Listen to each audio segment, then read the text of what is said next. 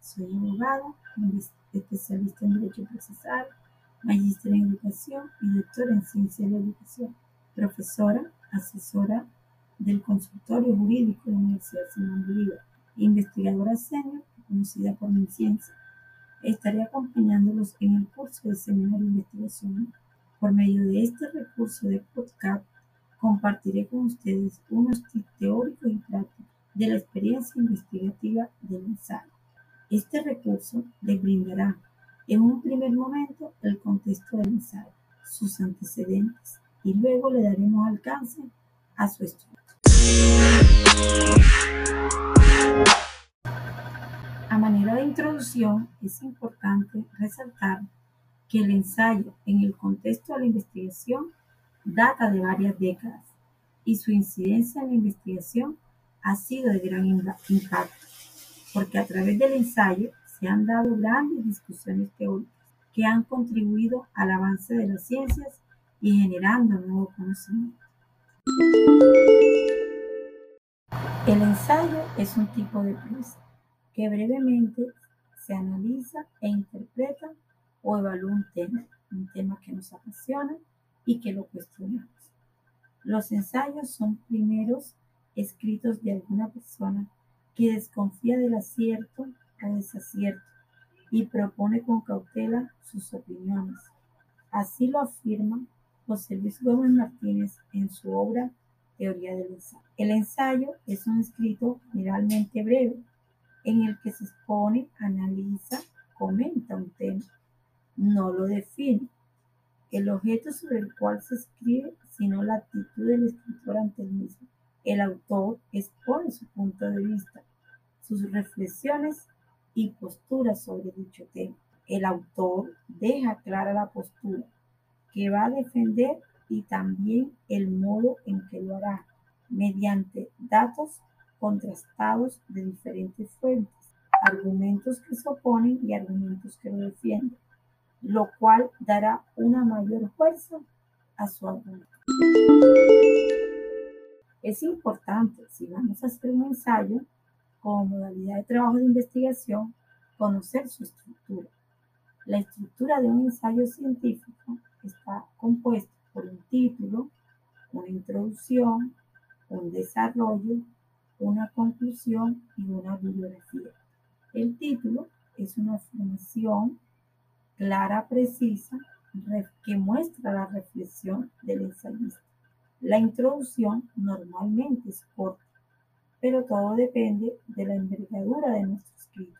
Algunas introducciones necesitarán más extensión que otras.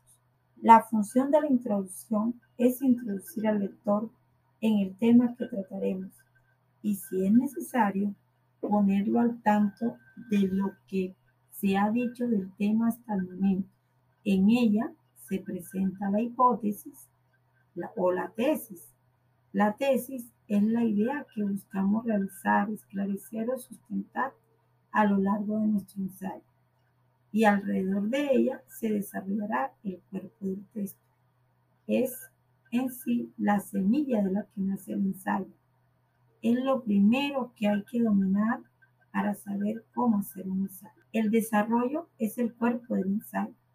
Abarca la mayor parte del texto y en él se exponen los argumentos que aclaran y sustentan la tesis. Aquí, si el ensayo requiere de un rigor académico, se insertará el aparato crítico, es decir, ahí encontraremos citas, notas y referencias, las que sean necesarias para que se conviertan en argumentos y le den solidez al ensayo. La conclusión es la parte final del ensayo. En ella podemos hacer una recapitulación de las principales líneas argumentativas, siguiendo una línea de la tesis y terminar dando nuestro punto de vista o resolución final del tema. Desde las metodologías se han preguntado qué características internas debemos conocer para saber cómo hacer un ensayo. Y al respecto es importante que el ensayo necesita tener actualidad del tema tratado en este sentido, podemos guiarnos para la elección del tema tomando en cuenta el tipo de público al que va dirigido. El ensayo no pretende aportar todas las posibilidades de un tema. No es cerrar que todo está dicho en un ensayo, sino que se enfoca solo a una parte del mismo.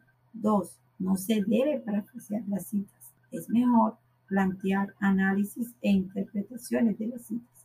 Es importante que el ensayo tenga un carácter dialógico para mantener la atención del lector.